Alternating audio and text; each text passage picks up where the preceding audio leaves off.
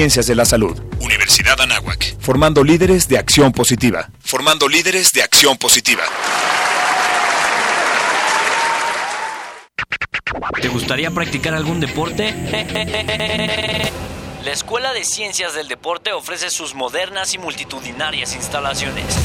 Contando con campos profesionales para fútbol, soccer y fútbol americano, un gimnasio, pista de atletismo, canchas de tenis, básquetbol y voleibol, entre muchas otras. Para mayores informes, dirígete con el maestro Marco Antonio Villalbazo Hernández al teléfono 5627-0210, extensión 8440 y 8476. O visita nuestro sitio en internet www.anahuac.mx diagonal Ciencias del Deporte. Universidad Anáhuac, formando líderes de acción positiva. El 50% de los niños en México juegan videojuegos, principalmente por los tablets.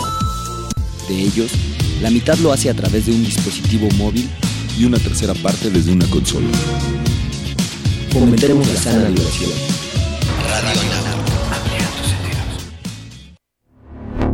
La tecnología es mejor cuando reúne a la gente. Esta es una frase utilizada por el programador estadounidense y cofundador de una de las plataformas de creación de blogs con más usuarios del mundo, WordPress. En el 2007, PC World colocó a Matt en la posición número 16 entre las 50 personas más importantes en el mundo de la web, donde además era el más joven de la lista con tan solo 23 años. Es miembro del consejo del Grist.org, fundador director de la fundación WordPress y el único patrocinador de alto nivel, no empresa, de la Apache Software Foundation. Mullenweg es también miembro del Charity Water, donde apoya el suministro de agua potable limpia y segura a gente de países en vías de desarrollo. Radio Anáhuac, a favor de la innovación. Radio Anáhuac. XEA. H 1670 AM. Radio Anáhuac. Transmitiendo con mil watts de potencia desde la cabina Don Jaime de Aro Caso. En Avenida Universidad Anáhuac número 46, Colonia Lomas Anáhuac, Whisky Luca. Estado de México. Una estación universitaria que amplía tus sentidos. Amplía tus sentidos. Radio Anáhuac. Hola, soy Alberto Ratia. Carlos Cañas. Ricardo Rangel. Rafael Molina. Marisol Huerta. Daniel Arandía. Oscar Gómez. Los halcones de la banca. Y estás escuchando Halcones Financieros. Atrapa el conocimiento bancario aquí, en Radio Anáhuac, 1670 AM. Amplía tus sentidos.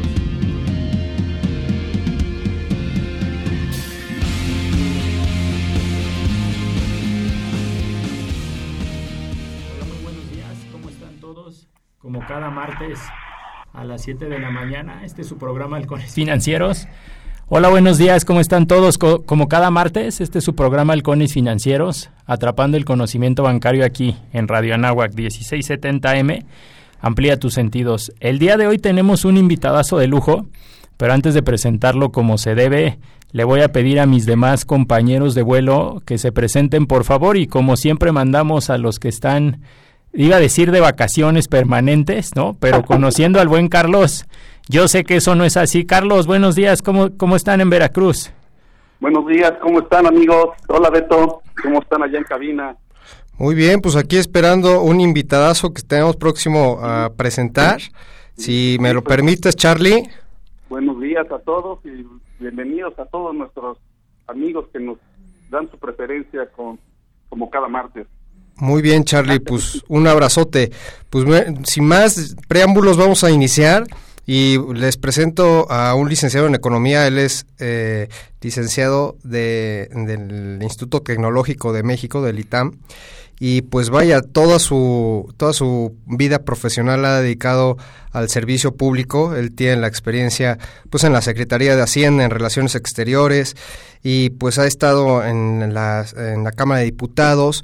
Y pues quiero eh, eh, presentar, aquí tenemos en la línea a Mario de Constanzo. Bienvenido, Mario. ¿Qué tal? Bienvenido. Este, pues vamos iniciando. Eh, tú estás ahorita en la Conducef como presidente de la Conducef y pues vaya, eh, nuestro público eh, radio escucha, sobre todo todos los, los chavos que nos escuchan aquí en la Náhuac, platícales más o menos qué es la Conducef, Mario. Pues yo te diría, eh, la Conducef, eh, su nombre, eh, Conducef quiere decir Comisión Nacional para la Protección y Defensa de los Usuarios de Servicios Financieros. Eh, en pocas palabras, lo que yo te diría, para que se entienda pues fácilmente, somos la Profeco de los consumidores o de los usuarios de algún servicio financiero. Algún cliente de algún banco, algún cliente de una casa de bolsa, de una aseguradora, eh, de una De una caja de ahorro. Es decir, si tú eh, firmaste un contrato con una institución financiera y esta no te cumplió por alguna razón, eh, tú puedes presentar y somos nosotros la institución eh, adecuada y autorizada pues para dirimir esas diferencias y en todo caso hacer que tus derechos eh, se cumplan. Eh, yo les digo que somos los encargados de hacer grandes las letras chiquitas de los contratos de servicios financieros. Okay. Básicamente eso es lo que hace la Conducef. Actuamos en dos vertientes, en el área de defensa de usuarios y en el área también de supervisión en cuanto a la claridad, a las sanas prácticas, a la transparencia precisamente de las instituciones financieras. Y tenemos una tercera vertiente de trabajo que además es muy importante, que es la promoción y difusión de la educación financiera. Oye Mario, pues qué interesante y qué importante función tienen ustedes. Eh, entendemos que tienes una agenda complicada, como siempre, el día de hoy. Entonces a lo mejor nos saltaremos algunos temas yo diría introductorios. Eh, en mi opinión, yo creo que hay dos eh, que nos encantaría que nos compartieras el día de hoy. El primero, la importancia que tiene la Semana Nacional de Educación Financiera. Y la segunda, creo que no mucha gente sabe que así como existe un buró de crédito para, los, eh, para las personas y las empresas, también existe un buró para las entidades financieras en las cuales se compara eh, tanto aspectos cuantitativos como cualitativos, ¿es correcto? Es correcto. Eh, a raíz de la reforma financiera que se aprobó eh, en el 2014, se creó este Buró de Entidades Financieras. ¿Qué es el Buró de Entidades Financieras? Es una plataforma eh, eh, en donde tú puedes consultar eh, pues más de 2.000 instituciones financieras y les puedes consultar pues desde varios aspectos, ¿no? Los productos que tienen, las calificaciones que cuando se le ha dado los productos, las quejas que reciben, cómo, cómo, cómo han resuelto estas quejas, cuántas de manera favorable al usuario, cuántas qué causas de quejas eh, son las que más eh, se reciben, si cumplen o no con sus registros de conducir, qué tanto eh, o qué sanciones les ha impuesto la conducir y eh, una cosa muy importante que hemos creado en la Conducef, que es el índice de atención a usuario, que es cómo atiende una queja de esta institución derivada de un usuario. Muchas veces esto es muy importante porque independientemente que te dé la razón o no la institución, pues un poco es qué tanto te explicó, qué también te atendió en el momento en que tuviste alguna reclamación. Este índice se llama IDATO y se publica eh, pues de muchísimas instituciones financieras. Creo que además vale la pena decirlo, es un puro, es una plataforma que es única en el mundo. Eh, no hay eh, en otros países del mundo una plataforma que contenga tanta información de instituciones financieras pues privadas, porque prácticamente están todos los bancos, prácticamente están todas las aseguradoras, todas las AFORES, eh, eh, tenemos información de cajas de ahorro, de SUMOMES, eh, es decir, es una información vasta, eh, muy vasta yo diría, e incluso no solamente acerca de sus calificaciones, sino de las fichas de sus productos, qué, qué ofrecen, cuáles son las condiciones para ofrecerlos, eh, qué características tienen y para qué es, para que la gente pueda comparar, pueda tomar la mejor decisión de manera informada, básicamente. Y desde luego que la Semana de Educación Financiera pues tiene una importancia vital. Yo creo que eh, no puede haber una inclusión financiera, una bancarización, como a veces le dicen, eh, eficaz y eficiente, si no hay educación financiera. la educación financiera pues una serie de elementos, de habilidades o de conocimientos, pues que nos van a hacer eh, utilizar de mejor manera los productos y servicios financieros. ¿no? Yo siempre lo he dicho, una tarjeta de crédito puede ser el instrumento más noble que hay en el sector financiero, porque nadie nos presta dinero a, a 45 días eh, prácticamente sin pagar interés. Nosotros sabemos utilizar nuestras fechas de corte y nuestras fechas de pago. Pero puede ser un instrumento tan perverso que quiebre a una familia. La diferencia entre esta perversidad o bondad es la educación financiera. Sí, es cierto. ¿Cómo, ¿Cómo surge la Semana Nacional de la Educación Financiera? ¿Es una iniciativa de la Conducef? ¿Es una iniciativa entre...? que es una iniciativa casi hace de 11 años, más o menos. Ok. Este, esta fue la onceava edición. Surge en la Cámara de Diputados y eh, es una iniciativa pues para que por lo menos en esa semana se haga conciencia, ¿no? de la importancia de la educación financiera, aunque debo decirte que la Conducef lleva a cabo actividades de educación financiera a lo largo de todo el año. Claro, nos centramos de manera muy importante en la semana. Ok. Carlos. Mario, ¿qué tal? ¿Cómo están? Eh, Mario, eh, yo quisiera preguntar para el público que nos escucha, eh, ¿cuál es el principal reto que está enfrentando hoy día la Conducef y desde luego tú como su titular, eh, con el público, con el público dentro de, la educación financiera y a la luz de las reformas de las financieras, ¿qué, reto tiene hoy día la, la para el, para, para el público? Eh, Mario, ¿escuchaste la pregunta? Eh, eh, ¿qué, retos, eh, preguntaba Carlos desde Veracruz, qué retos tiene la Conducef o cuál es el reto, los retos que pudiera enfrentar en un futuro como organismo?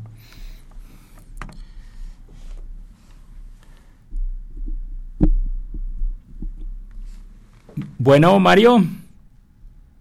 Yo creo que para todos los usuarios, para todos los supervisores, existe un reto muy importante y este es el reto de eh, los fraudes cibernéticos, de las telecomunicaciones como un medio para llevar a cabo operaciones eh, financieras. Hemos visto, por ejemplo, cómo las quejas originadas de, eh, derivadas de un posible fraude cibernético se han disparado. Nada más para que tengamos una idea, en el primer semestre las quejas derivadas de cargos no reconocidos en comercio electrónico se elevaron y fueron de aproximadamente 2 millones. Yo creo que toda la vertiente de telecomunicaciones, los phishing, los phishing, los fraudes cibernéticos, son un reto, son un reto que tienen todos los supervisores. Creo que aquí hay eh, dos, dos grandes cosas por hacer. Primero, actualizar la ley. Tenemos que tener una ley ad hoc con los tiempos y con la, con la eh, la cibernética y las telecomunicaciones eh, como medios para hacer operaciones financieras.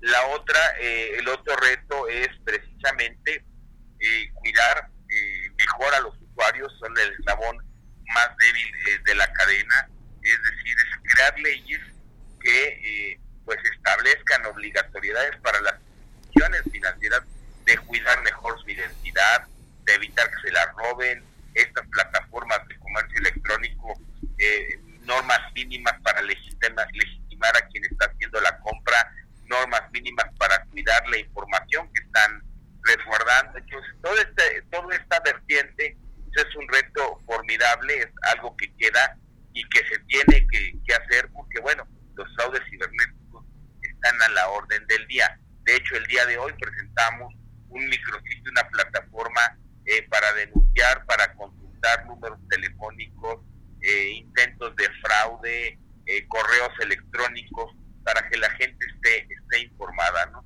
Ese es todo un, un, reto que se tiene. quizás el otro reto muy importante es el tema de las aseguradoras, el tema de, de estas aseguradoras que a veces a la luz de muchos usuarios pues actúan sin, sin eh, control alguno, pues ahí está, es lo que denunciaba la Conducef, que los créditos, los eh, seguros asociados a crédito hipotecario, en el caso de este sismo, pues no sirvieron para nada. Eh, creo que ese es un tema del que se tiene que trabajar y trabajar a fondo. Y sin lugar a dudas, otro reto pues, es continuar con las labores de eh, educación financiera, ¿no? Eh, ya te digo, dos millones de, reclamaciones de comercio electrónico, la ¿no? Este, eh, más de noventa y tantas mil reclamaciones en el primer semestre de banca móvil. Entonces creo que eh, esas son, esos son los retos. Oye Mario, una pregunta. ¿Ustedes cómo están viendo? Esto es el tema de la, de la banca este, electrónica. Pero ¿con qué ojos ve la Conducef el tema de las empresas fintech, de todo esto que es los crowdfunding? De, porque yo te diría por varias cosas, ¿no? Eh, primero, por lo novedoso del tema, la gente pues tiene que familiarizarse muy bien con ellos. Segundo, a partir de que entra la ley en vigor y que ellos se dan de alta como fintech, ya se, se convierten en instituciones financieras entonces la Conducef puede aplicar toda la ley eh, que tiene eh, pues a esas instituciones y eh, pues hay muchas que no están diseñadas, no están encuadradas, pues también para cumplir con todos los requerimientos de Conducef. entonces, pues vamos a tener que trabajar muy de cerca, pues para ver cómo sí o cómo deben de cumplir con la normatividad, porque si yo aplico la ley como está rajatabla, a muchas eh, las voy a asfixiar, no les va a salir el negocio y no se trata de matar el negocio, pero también, pero sí se trata de que el usuario esté protegido. Luego entonces este creo que es un reto eh, muy muy importante en aterrizar eh, la ley, en emitir las disposiciones y, y, cómo hacer para que se dé este cumplimiento. No va a ser una tarea fácil. ya, ya en la medida en que hemos estado sentados eh, y he visto estos temas con, empresas fintech, se llevan un chasco porque pues la ley de transparencia y ordenamiento del sector de los financieros las obliga al cumplimiento de muchos informes, de muchas eh, cuestiones que no tenían ni siquiera previsto y que además cuando usted tiene que aplicar, porque al ser instituciones ya financieras, yo aplico la ley, no hay digamos ningún capítulo especial, eh, entonces esto sí está haciendo pues todo un reto. Oye Mario, como sabes nuestro programa se divide en tres secciones. La primera por ahí termina 7.17 más o menos. La segunda termina como hasta las 7.40. ¿Nos acompañarías en la segunda sección? Entiendo que tienes una agenda apretada, como decíamos inicialmente este, eh, eh, tengo un, voy a caer casi a una, a una reunión precisamente por este tema que también la Conducef ha venido denunciando del tema del seguro de separación individualizado para funcionarios públicos y que veníamos advirtiendo desde hace algunos meses que MedLife pues no iba a estar en condiciones de pagar, que era muchísimo dinero y que la forma como se estaba manejando este tema por parte de la nueva administración creemos que no era el adecuado y ya tuvimos ayer el tema, la semana pasada, el tema de los trabajadores del Senado, es un tema eh, que preocupa mucho a la Conducef, que ocupa a la y que eh, pues estamos abiertos a dar a toda la asesoría a los trabajadores del Senado, porque ellos no son los culpables de que se haya cancelado el seguro y que ahora les esté poniendo eh, trabas para devolverles su dinero. Es dinero de los trabajadores eh, y, incluso en tu programa, si alguien nos escucha de los trabajadores, los estamos invitando a que presenten la queja para que podamos actuar. Y precisamente voy a entrar a una reunión de ese tema en unos momentos. No te preocupes, Mario, a lo mejor nos queda un minuto entonces. ¿Alguna idea, algo que quieras dejar al auditorio? Sí, eh, que miren, es muy importante que los usuarios se informen, comparen, eh, no se dejen engañar. Eh, la Conducef no solamente está para atender quejas o resolver conflictos, sino también para dar asesoría. Tenemos un centro de atención telefónica 01800 999-8080. Tenemos eh, página web eh, eh, conducef.gov.mx o go.mx diagonal conducef. Tenemos mucha información, simuladores, comparadores. tenemos el Buró de Entidades Financieras y es precisamente para que los usuarios tomen decisiones mejor informadas. Mario, muchísimas gracias por haberte tomado estos minutos y ya saben, y este, si son del Senado, pues eh, adelante ahorita con este tema. Comuníquense a través de la Conducef, correcto. Al contrario, ¿eh? muy buenos días y un saludo de verdad a todo tu auditorio. Buen día, Mario. Muchísimas gracias. Muchas gracias, Mario. Muchas gracias. Hasta luego. El tiempo es oro. Regresaremos con más conocimiento bancario aquí en tu programa Halcones Financieros.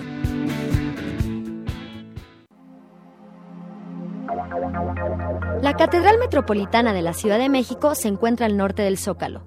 Cuando se logró la conquista, se edificó esta catedral como símbolo de la nueva religión, concluyendo en 1525. Sin embargo, se deterioró muy pronto, por lo que en 1573 se erigió una nueva.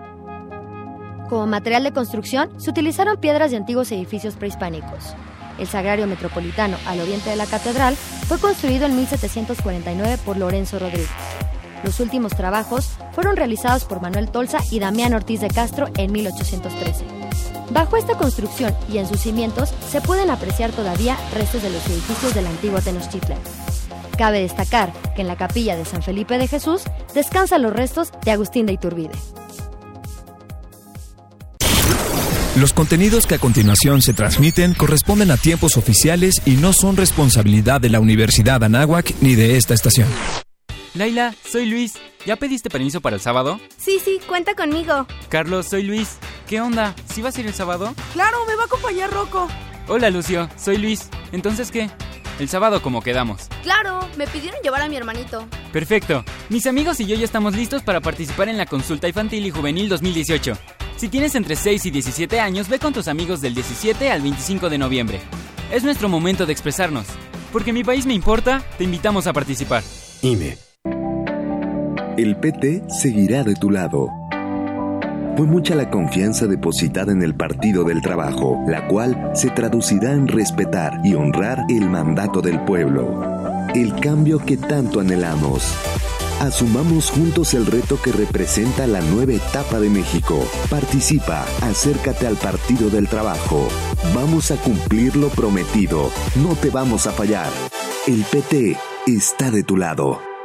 Mejoramos los trenes de carga, que ahora son más eficientes y a menor costo. Un ejemplo es el nuevo libramiento ferroviario de Durango de 26.6 kilómetros y tres interconexiones, que agiliza la circulación y aumenta la seguridad al evitar el paso del tren por la ciudad. Así, Durango es ya un relevante punto logístico en el noroeste del país que beneficia la economía regional y genera empleos. Unidos haremos que lo bueno siga contando. SCT, Gobierno de la República. Los halcones financieros están aterrizando aquí en Radio Anáhuac 1670 AM. Amplía tus sentidos. ¿Qué tal amigos de Halcones Financieros? Pues regresamos después de esta entrevista muy breve pero muy muy enriquecedora con Mario de Constanzo, el presidente de la Conducef. Pues regresamos los micrófonos hasta el puerto de Veracruz. ¿Cómo estamos Charlie? Bueno, Charlie. Bueno. Sí. No me contesta, Carlos. Le voy a pedir que me marque a mi celular. Ok, perfecto. Estamos al aire, Albert. Aquí Sí, sí, con, sí, con- bueno, con aprovecha- fallas técnicas, pero bueno, si gustas decir algo, dime. Sí, aprovechar, Ricardo. Tú estuviste en la Semana Nacional de Educación Financiera. Platícanos, por favor. Sí, es correcto. Fíjate que nos dimos una vueltecita, estuvieron allí en el Alcázar de Chapultepec desde el viernes hasta el día domingo. Y fíjate que lo que decía don Mario precisamente, eh, yo creo que uno de los stands tan completos fue precisamente el de la Conducef que nos daba pues indicaciones desde un inicio, o sea, de- desde la parte de, de educación financiera básica y esto en relación a la, a la vida de una persona en que nosotros pues identificábamos lo que es el capital, el dinero, que, que es el que manejamos día a día, la importancia de este dinero, el cómo invertirlo, el cómo eh, eh, protegernos, ¿no? Cómo utilizar este eh, capital pues para protegernos eh, ya sea nuestros bienes ya sea nuestra salud etcétera. Y pues vaya el, tema de, de crédito obviamente y pues eh, al final de la vida pues el retiro no a través de las de las Afores y es muy importante esto porque eh, son siete disciplinas no que van a lo largo de la vida y que pues te concientizan. Ellos a final de cuentas lo, lo manejaron como una, una especie de le, le llamaron heptaclón no y pues eh, los niños y las personas no tan niñas pues se dan cuenta ahí con, con actividades como este montar en la bicicleta no esto es la, la inversión todo lo que cuesta este el ahorrar este dinero no este también la, la, cuestión de los seguros es eh, a través de no sé si ubiquen el Yenga pues de, cómo asegurar esa construcción de su patrimonio y garantizar pues que no se caiga no a través de los seguros. Fue muy interesante estuvieron presentes muchos bancos como lo es este Banorte, HCBC, eh, creo que, que, HCBC fue el más demandado ahí por la cuestión de tecnología,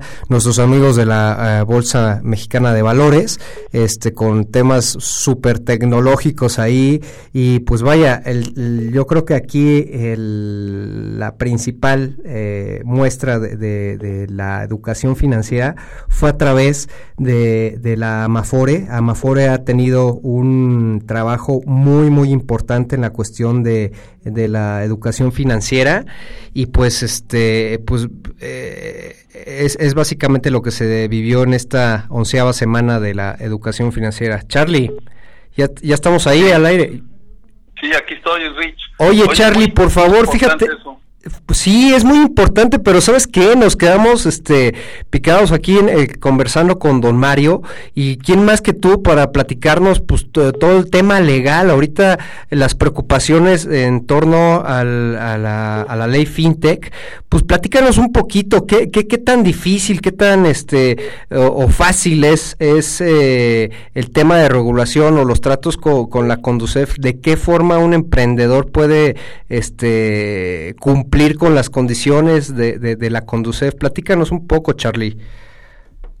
Sí, fíjate que, que ahorita nada más retomando lo, lo, que comentabas de la Semana Nacional de la Educación, eh, es muy interesante esta, esta, pues lo que lo que realiza en forma lúdica la Conducef para llevar a los hogares una una conciencia o tratar de transmitir a los usuarios de los servicios financieros una conciencia en el buen uso de todos los instrumentos que la banca y las instituciones financieras les ofrecen. Porque así como lo decía don Mario precisamente, que una tarjeta de crédito puede ser tan bondadosa como perversa, ¿no? En, dependiendo de cómo la utilices. Entonces, eh, el, el, hecho de que se hagan estas semanas de la educación y que las instituciones de la administración pública federal, centralizada o descentralizada, se encarguen de llevar a los hogares este tipo de, de, pláticas y, y, y, mensajes para que en, las, en cada hogar eh, tengan finanzas sanas y cuiden el, el, su bolsillo, pues es muy interesante, la verdad, porque pocas instituciones gubernamentales lo hacen y qué bueno que la Conducef lo realice. Ahora, pasando a lo que me platicabas de, de la regulación fintech, eh, la regulación para todos los usuarios de la banca tanto usuarios como público, como emprendedores o, grandes instituciones que ya se encuentran reguladas dentro de la banca, dentro del sistema financiero, es un tanto complicado. Eh, las leyes en México son, son muy, muy amplias y muy interesantes porque nos ayudan a regular toda la toda la interacción que hay entre las instituciones con los usuarios, con el público en general. Entonces, cuando un empresario o un emprendedor comienza un nuevo negocio que a la luz de la regulación financiera se empieza se empieza a formar y empieza a, a, a tener vida jurídica a la luz de, de, la sociedad y a, a, la luz de la legislación, eh, cuesta un poquito de trabajo a veces eh, eh, meterse en ese entorno regulatorio porque pues no te puedes comparar como, como un emprendedor con una gran institución. Entonces, una gran institución que ya está ya está funcionando a la luz del sistema financiero mexicano eh, pues tiene todos los recursos y todos los sistemas tecnológicos y, y, mecanismos para para funcionar. Y un nuevo un emprendedor con una nueva empresa que, que está surgiendo a la vida financiera pues no tiene los mismos recursos ni los mismos medios a su alcance para para subirse al tren al mil, por hora como va una institución financiera. Eso eso sería un reto que tendría que, que enfrentar un emprendedor cuando estás creando una ley, una una empresa fintech a la, a la luz de la legislación aplicable. Con tu experiencia, Charlie, ¿qué recomendación le darías tú a, estos emprendedores? O sea, ¿tendrían que acercarse a algún especialista legal? ahorita, pues vaya, vaya, es muy nuevo el tema. Eh, no, no sé si hay en el mercado, exista algún tipo de abogados especializados en este tema. Este, ¿cómo, ¿Qué consejo le darías, Charlie? Que, que es, bien interesante, Rich, porque... Eh, apenas está con, eh, atrayendo recursos, eh, utilizando el crowdfunding, como lo hemos platicado en otros programas, ¿no? Con nuestros amigos de, de, las diversas empresas con las que hemos conversado, eh, apenas están preocupados por atraer recursos para funcionar como, como una empresa fintech. Difícilmente tienen recursos destinados para el asesoramiento legal, para la instrumentación de, de toda la parte normativa, regulatoria. Entonces, eh, sería, sería interesante que cuando comiencen su proyecto y que lo van a, a, publicar o lo van a presentar mediante un crowdfunding o todos los mecanismos que existen, también incluyan un, un, un, eh, dentro del proyecto una parte de, la creación de toda la parte normativa y que sí, pues se, se asesoren con un despacho, con, con las instituciones como es la CONUCEF, precisamente eh, la Comisión Nacional Bancaria y la Secretaría de Hacienda, que son los reguladores del sector financiero, eh, no necesariamente tienen tiene un costo, sino pueden acercarse y pedir asesoramiento y puede ser inclusive muy económico. Ah, yo, yo he visto en mi experiencia personal que lo que dice Charlie es muy cierto. Las distintas empresas que están reguladas a partir de marzo pasado y que tendrán un periodo de 12 meses para obtener la autorización formal de la Comisión Nacional Bancaria y de Valores para operar como empresas fintech, ya se han acercado a los distintos organismos, empezando por la Comisión Nacional Bancaria y de Valores y pasando inclusive por la Conducef. y sigo diciendo que lo que tú mencionas es muy cierto, Charlie, porque si vienes de una empresa que ha funcionado como una, eh, digamos, una startup o una empresa familiar, el poner todos estos requisitos de buenas prácticas y buen gobierno pues es algo que tal vez muchas de ellas no tenían implementados. Y me iré al extremo, si uno pone una tiendita de abarrotes, un pequeño súper en la esquina, pues ahí no te piden tener un área de atención de quejas y sugerencias. No tienes que reportar todas las reclamaciones que te pudieran hacer tus clientes. Tampoco tienes que publicar los contratos y presentarlos a la Conducef para su revisión y autorización. Si estábamos, si estábamos acostumbrados a llevar una empresa bajo un estilo, yo diría, familiar, o una empresa que va creciendo, el tener este tipo de, de obligaciones hacia los clientes, hacia los consumidores, yo creo que es algo muy bueno para todos, es algo que da certidumbre pero obviamente requiere de una inversión adicional, o sea, eso cuesta. En otras palabras, sí, las empresas fintech, si no obtienen recursos frescos de inversionistas institucionales, como estos fondos de venture capital, con su patrimonio, tal vez los empresarios no les alcance para cumplir con esta nueva regulación, ¿no? Es correcto, Beto, porque 12 meses parecen parecen muchos, pero 12 meses para, para subirte al tren que va a mil por hora del marco regulatorio es, es, es nada, ¿no? Porque eh, una, una, una empresa fintech que tiene que subirse y regularse y, y cumplir con toda la, la, legislación secundaria, la ley fintech que se va que se va a ir generando. Imagínate que tú estás apenas comenzando a implementar tu negocio que, creaste como fintech, ¿no? Apenas estás tratando de que surja a la vida, a la vida mercantil. Y, y en paralelo tienes que hacer contratos, registrarlos, tienes que tener una, una unidad de, de prevención de lavado, debes de tener una unidad de comunicaciones que te reciba, que, te re- que sea el medio de comunicación con las autoridades y tienes que implementar muchos sistemas tecnológicos para pues lavado de dinero, prevenir blanqueo de capitales, etcétera. Entonces, pues, te, van los 12 meses. Oh, ahorita acabas de mencionar un tema muy importante, Charlie, y qué bueno que tenemos también a Albert en la línea. Eh, quiero preguntarles la importancia ahorita. sie- siempre hemos trabajado, los que tuvimos la oportunidad o tenemos de, estar en el sector bancario, siempre nos topamos con esa regulación constante, ese cumplimiento de- de- del conocimiento de prevención del lavado de dinero, el, el blanqueo de capitales. Sin embargo, hoy por hoy, con esta, esta nueva ley FinTech, se está llegando a, a ser muy... eh, eh, yo creo que a veces más preponderante que hasta el mismo riesgo financiero, ¿no? Eh, el hecho de, de, de- estar súper actualizado y tener los mecanismos para mitigar el, lavado de dinero. ¿Por qué piensan ustedes que se está eh, realizando esta, esta práctica que es, que es más sonante con este tipo de empresas?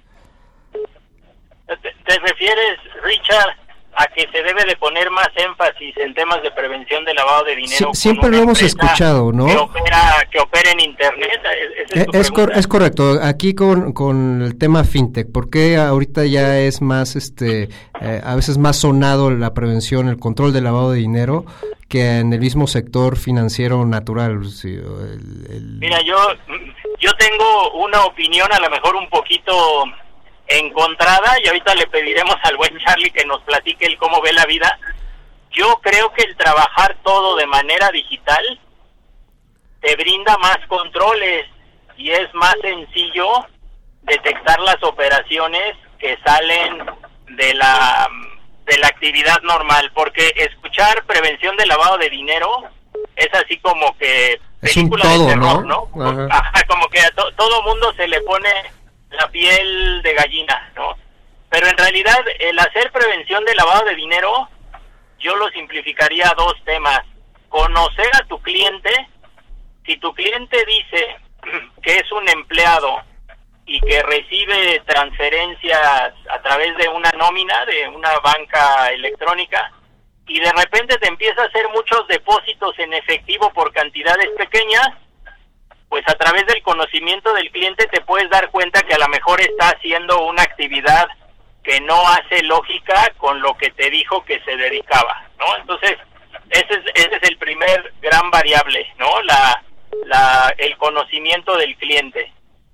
Y lo segundo, como ya mencionaba, es tener un control de las actividades o las operaciones que el cliente realiza. Y lo que se tiene que hacer, pues, es informar a la autoridad a través de sistemas automatizados, que haya un sistema que supervise o que haga las sumas y restas correspondientes de manera mensual o de manera periódica para detectar a los clientes que tienen actividades que salen fuera de lo de lo normal. Tampoco es algo que debe de preocuparnos mucho. Si las fintech contratan y tienen un expediente electrónico y digitalizado, eso en mi opinión me da más tranquilidad que a lo mejor el tener un expediente en papel que si nos lo pide la autoridad a veces pudiera no estar no estar completo. Pero sí es un hecho que todos los que estemos en el sector financiero regulado en nuestro país tenemos que cumplir, cumplir con esta prevención porque si solamente por ejemplo lo cumplieran las casas de bolsa y los bancos no pues ahí estaría que un- sea que constante. una- Albert, vamos, vamos a, a corte comercial, regresamos de inmediato con ustedes. Esto es su programa Halcones Financieros. Síganos en el 1670 de la AM, Radio Anáhuac, amplía tus sentidos. Regresamos. El tiempo es oro. Regresaremos con más conocimiento bancario aquí en tu programa Halcones Financieros. Conocer nuestra misión es fortalecer nuestra identidad. Por ello, te invitamos a cursar el Diplomado en Misión e Identidad Anáhuac. Será una experiencia única que te permitirá participar de una mejor manera en la formación de grandes líderes y mejores personas. Diplomado en Misión e Identidad Anáhuac. Universidad Anáhuac, formando líderes de acción positiva. El Instituto de Salud Pública Anáhuac informa. En caso de dolor, fiebre u otra sintomatología, recuerda acudir a tu médico. No te automediques.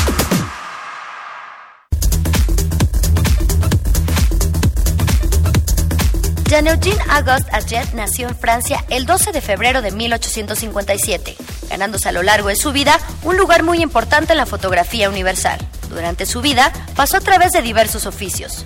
De joven viaja a Uruguay, en donde quiso ser marino, pero esta profesión no cumple sus expectativas. Regresa a París, en donde se establece como camarero y años más tarde se convierte en actor de una compañía de teatro ambulante. Pero debido a su acento de provincia y a sus pocos atributos, no consigue ningún papel principal. Es ahí donde intentó dedicarse a la pintura, disciplina en la cual tampoco sobresale. Desilusionado y con múltiples necesidades económicas, se convirtió en fotógrafo ambulante. Acompañado de su vieja cámara de placas 18 x 24, comenzó a retratar el material de los pintores de estudio de la época, incorporando en sus tomas otros detalles como objetos, árboles y flores. Posteriormente sus temas de inspiración cambiaron y comenzó a capturar a la vida diaria de los parisinos formó una colección de más de 4.000 imágenes que plasman desde los monumentos y parques principales hasta las prostitutas y vendedores de la ciudad. A pesar de su escasa instrucción y técnica, compensó esta barrera con lectura y con las amistades que entabló con distintos artistas plásticos. Su obra puede considerarse como un hermoso inventario de París durante el fin del siglo XIX y principios del siglo XX.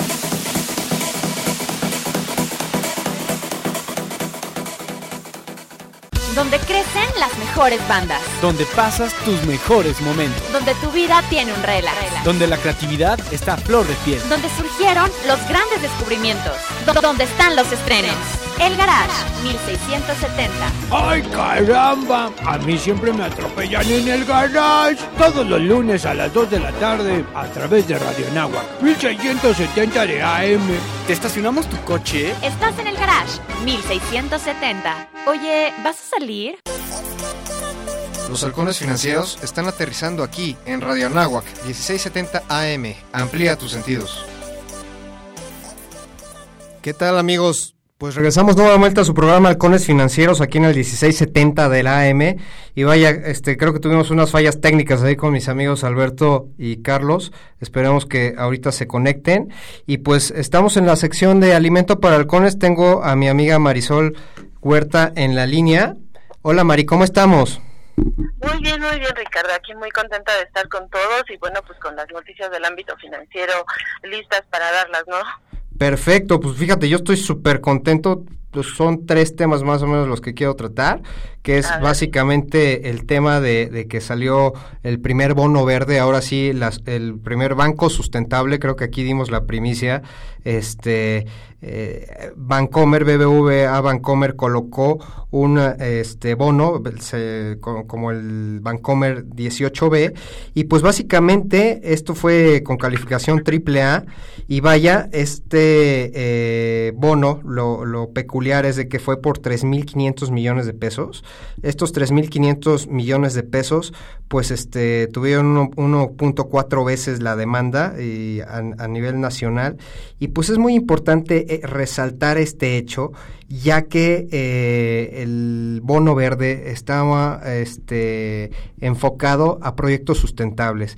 Ah, tiene un portafolio que está garantizando parte del, bono verde, que es para proyectos de energía. Esto es muy importante, pues porque eh, no nada más es, eh, hemos platicado de, de hacer chimeneas y, ponerles ahí filtro y este tema, ¿no? Sino es algo que sustente el proyecto como tal, que dé una rentabilidad este, a los que están inmiscuidos dentro del proyecto y que vaya, pues aporte ese, ese granito de arena a tanto las comunidades como a la parte este, como la parte social y obviamente el medio ambiente, ¿no? Y la otra parte, este, tuvimos el estreno de, de Viva con la con su secade Forte MXK, ¿no? Por 2.080 millones a cargo de Miguel Sánchez Navarro. Eh, recordemos muy bien que el sector de la construcción o más bien el sector inmobiliario, para ser más específico, está desarrollándose ahorita de manera pues muy súbita y esto es muy padre porque eh, eh, a final de cuentas la, infraestructura que se necesita a nivel eh, hoteles, a nivel desarrollos comerciales, a nivel este hospitales, ¿no? Pues es, básicamente a lo que se dedica Forte, ¿no? Y prácticamente, pues ellos ya tienen una amplia experiencia. Eh, recordemos bien, con Danos eh, hicieron el desarrollo de Vía Vallejo. Y pues vaya, les deseamos muchísima suerte, creo que fue una excelente colocación.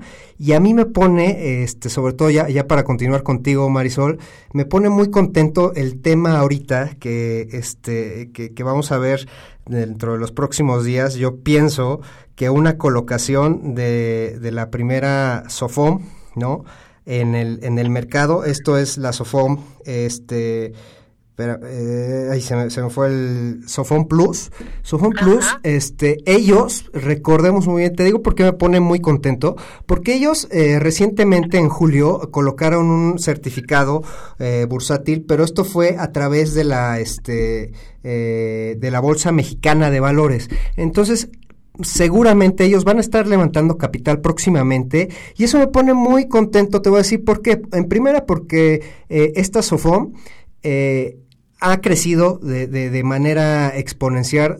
Eh, recordemos bien que, que las SOFOMES son eh, no reguladas y reguladas, y ellos se han transformado de una entidad no regulada a una entidad regulada, han eh, puesto en pie todo lo que es el gobierno corporativo que hemos platicado constantemente aquí, esa disciplina de riesgos ellos manejan aproximadamente una tasa de morosidad de menos de, de 1%, 1.2 aproximadamente.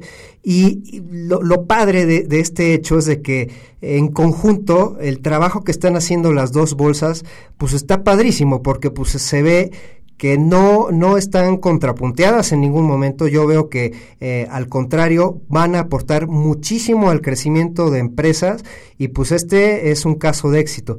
Pero pues bueno, eso fue lo que, lo que quería compartirles. Marisol, estamos a punto de iniciar los trimestrales. ¿Qué nos tienes? A ver, platícanos.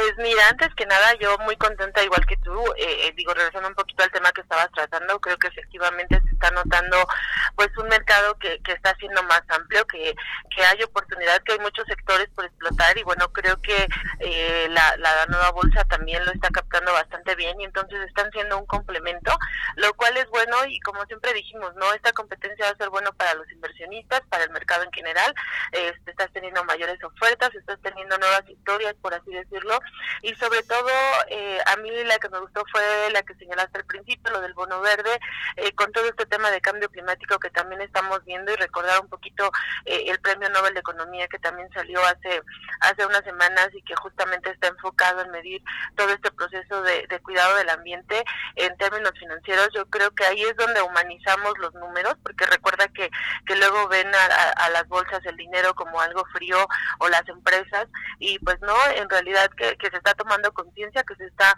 humanizando esta situación y que se está haciendo lo, lo necesario para pues para que, que, se haga algo y se aporte al planeta, ¿no?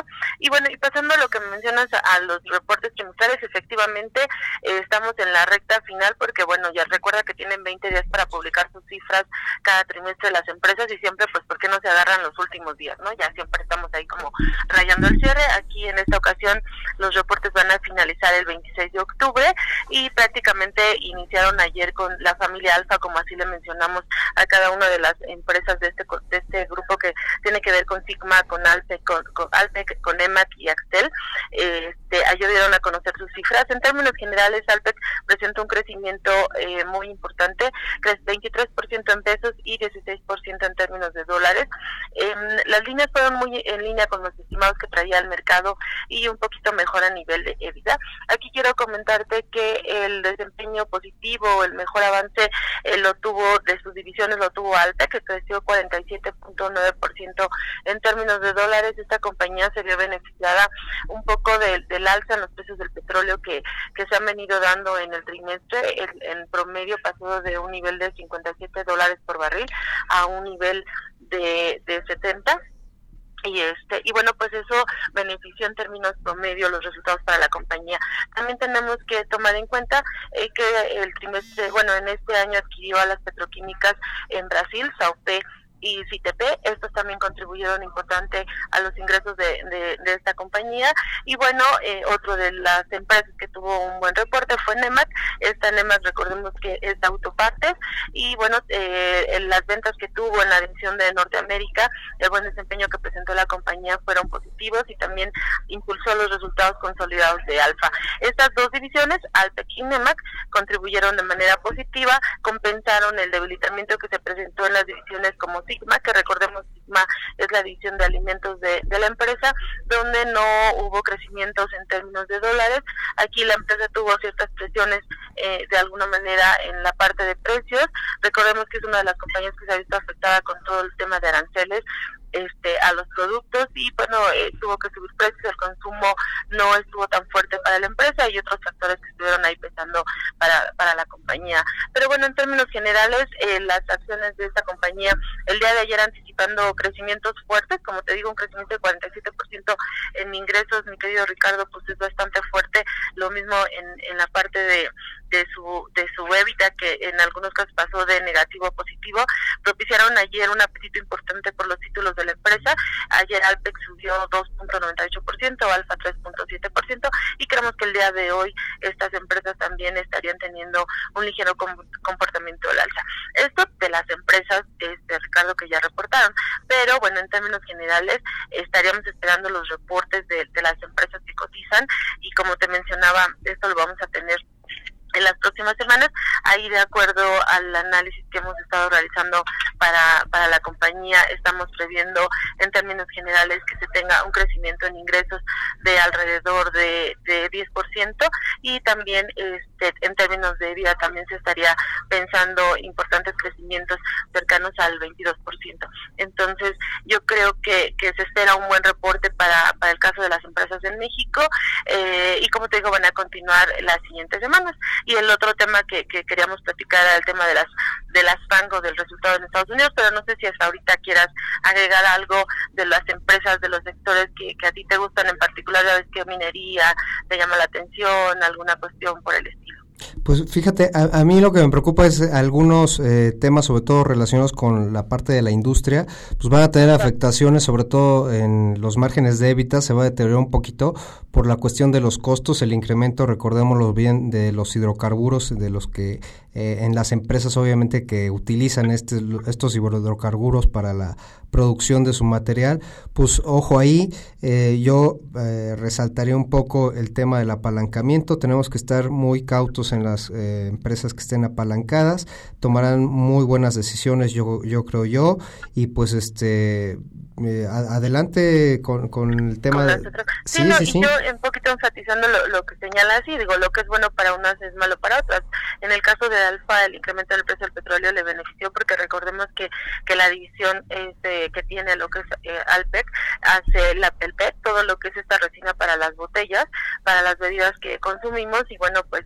es de e, ellos al estar vendiendo es algo positivo, pero para las empresas del sector alimentos, eh, las, las embotelladoras o cosas por el estilo, eh, o como tú bien señalas, las que utilizan insumos eh, derivados de esto, pues sus costos se incrementan y entonces ahí sucede el efecto que nos está señalando, presiones en la, en la parte de la rentabilidad, que es algo que, que estaríamos viendo este, para, la, para la compañía. Que, que se animan a la, que se animan a la parte sustentable, ¿no, Mari?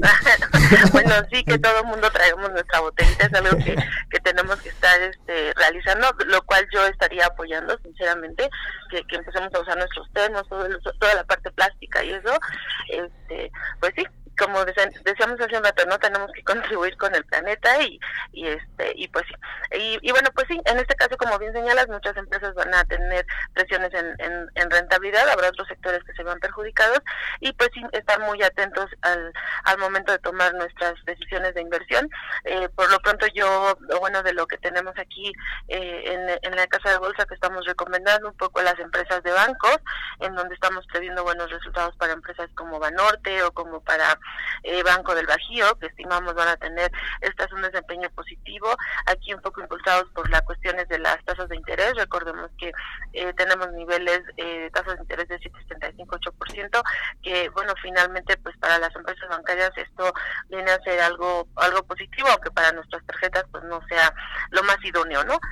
o como bien señalas, para las empresas que, que están endeudadas, pues bueno, aguas con el apalancamiento, pero bueno, si ya nos vemos como por sector, sí hay que hay que ver qué sectores serían atractivos para la inversión o en dónde podríamos estar eh, lo que sería para el cierre de año, pensando, si estamos pensando en el corto plazo, este, pues pensar en, en cómo financiarían el año algunas compañías, o bien eh, recuerda que nuestra estrategia va mucho más allá a, pensar a un 2019 este, pues ahí en qué empresas nos interesaría mantenernos invertidos para que nuestras inversiones tuvieran un buen rendimiento. Y, y bueno, recordar que este año no, no vamos a mentir, la inversión en bolsa no ha sido de lo más atractivo. O sea, si nos ponemos a revisar, este, la bolsa no ha dado, incluso eh, el mercado presenta una caída de 3.3% en lo que va del año, pero hay empresas este, que sí, sí te han dado un rendimiento, entonces pues aquí lo importante de la selección, lo importante de tener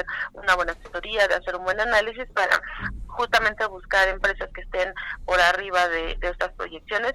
De alguna manera se estima que el siguiente año la bolsa podría estarte dando un rendimiento del 13%, entonces buscar empresas mirando hacia hacia este segmento eh, que te den rendimientos arriba de ese 13% para para poder estar invertidos, ¿no?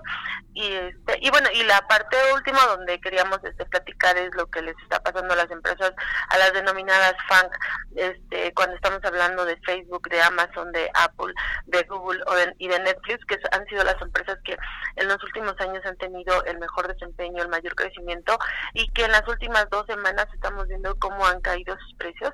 Diversos factores han tenido que ver eh, en el comportamiento, digo, ya hemos señalado aquí toda esta presión que ha tenido la parte de Facebook eh, porque se han metido, porque le han hackado, porque le robaron bases de datos y porque se ha visto sometida a, a regulaciones, incluso hemos visto cómo el presidente eh, el CEO de la compañía, Mark ha tenido que enfrentar a las autoridades en diferentes países, tanto en Estados Unidos como en Europa, eh, por este tema de datos, ha hecho que el precio de su acción eh, se haya ido a la baja, que los inversionistas hayan perdido de alguna manera 10, 15, 20% de lo de lo que tenían estimado. Eh, lo mismo para empresas como este Amazon, como Google, en donde recientemente un caso de espionaje por parte de China, que hasta ahorita no se ha comprobado, también provocó volatilidad en, el precio de sus acciones. Entonces, en general ha sido un sector que ha tenido una caída en promedio en las últimas dos semanas del 10-12%, y bueno, donde muchos inversionistas que estaban muy, muy positivos respecto a ellas, eh, pues se han asustado y están queriendo salir. Aquí lo que nosotros hemos estado analizando es a veces estos momentos de, baja también pueden ser momentos de oportunidad. Seguimos viendo a estas empresas con sólida perspectiva para el siguiente año, si bien eh, ahorita han caído, básicamente todo tiene que ver por rumores o cosas por el estilo, este, porque no se ha comprobado la parte de China o, bien este tema que ha sido ajeno al directivo sobre el robo de su información eh, pues bueno eh, eh, son, no son temas fundamentales para, para la empresa que, que ataquen prácticamente la parte de estos volúmenes por lo cual nos mantenemos positivos en el desempeño que, que puedan tener estas empresas para el siguiente año. Entonces yo lo que diría es más bien aquí hay que buscar momentos de oportunidad momentos de entrada para volver a colocarnos en estas en estas empresas ¿Tú cómo ves? No sé si tú andas invertido en alguna de ellas o las vigilas. Ahí los portafolios de mis clientes me van a colgar. No, pues, pues, pues, mira, este, ya, ya la verdad es que nos eh, se está terminando el tiempo. Tenemos 30 segunditos. Te agradezco muchísimo, Mari, como siempre, eh, la, la gran opinión de, de los mercados. Charlie, este, ¿cómo estamos? Ya se me durmió Charlie, lo tengo aquí en la línea. Oye, pues muchísimas gracias por haber estado con nosotros, amigos. Eh, Charlie, si gustas despedirte, despide nuestro programa, por favor. Gracias a todos, gracias por escucharnos, gracias por brindarnos su preferencia cada martes y no me queda más que despedirme y hacer una cita y un compromiso para escucharnos la próxima semana. Recuerden, este es su programa Halcones Financieros. Marisol, muchas gracias. Estamos en las redes sociales Halcones Fin y en Facebook Halcones Financieros. Nos vemos el próximo martes. Este es su, servidor Ricardo Rangel. Hasta el próximo martes. el vuelo terminó por hoy. Halcones Financieros es una producción de la Asociación de Egresados de la Maestría Internacional en Banca y Mercados Financieros. Atrapa el conocimiento bancario aquí, en Radio Anáhuac, 1670 AM. Amplía tus sentidos.